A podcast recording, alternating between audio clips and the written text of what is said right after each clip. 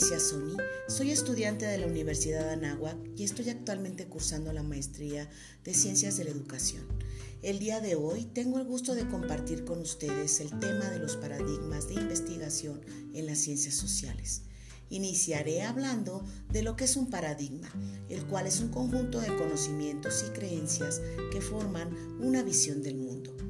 Cada paradigma se instaura tras una revolución científica que aporta respuestas a los enigmas que no podían resolverse en el paradigma anterior. Una de las características fundamentales es ser inmensurable, ya que ninguno puede considerarse mejor o peor que el otro. Además, cuentan con el consenso total de la comunidad científica que los representa. Según Thomas Kahn, cada paradigma delimita el campo de los problemas que pueden plantearse, con tal fuerza que aquellos que caen fuera del campo de aplicación del paradigma ni siquiera se advierten. Por lo tanto, los paradigmas surgen como una necesidad de darle orden a todo lo que se hace, evolucionando de acuerdo a la realidad, indicando qué es importante, auténtico y lógico dentro de los diferentes escenarios educativos. Es por ello que las ciencias y la sociedad han usado los paradigmas para dar soluciones que se extienden a todo el mundo en todos los tiempos, dentro del saber académico. Es aquí donde no se pueden pensar sin paradigma, porque las personas conocen, piensan y actúan según las creencias, costumbres y modelos inscritos culturalmente en ellos. En la actualidad, la comunidad científica opta por los siguientes paradigmas.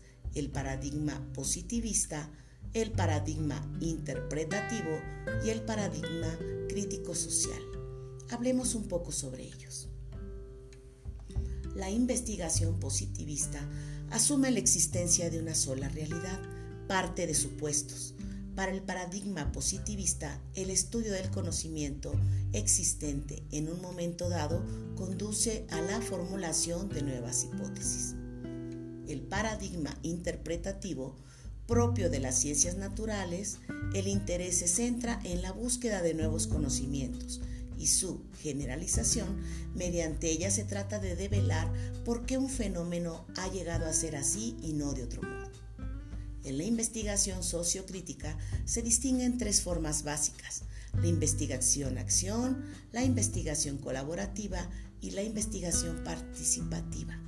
La construcción de la realidad comienza a manifestarse a través de la acción reflexiva de las personas y las comunidades. Se remarca la importancia del conocimiento experiencial. Para finalizar, me gustaría mencionar que los paradigmas reconocidos universalmente, cuya existencia está fuera de toda discusión, son el positivista y el interpretativo, con una ontología, epistemología y metodología propias. De ahí que asumir uno u otro depende de la cosmovisión del investigador de sus presupuestos teórico-metodológicos y, por consiguiente, resulta imposible la fusión de ambas paradigmas, dada la naturaleza contrapuesta de estos. Bien, me despido de ustedes y agradezco haberme acompañado en este reportaje sobre los paradigmas de la investigación en las ciencias sociales. Nos vemos pronto en una próxima cápsula.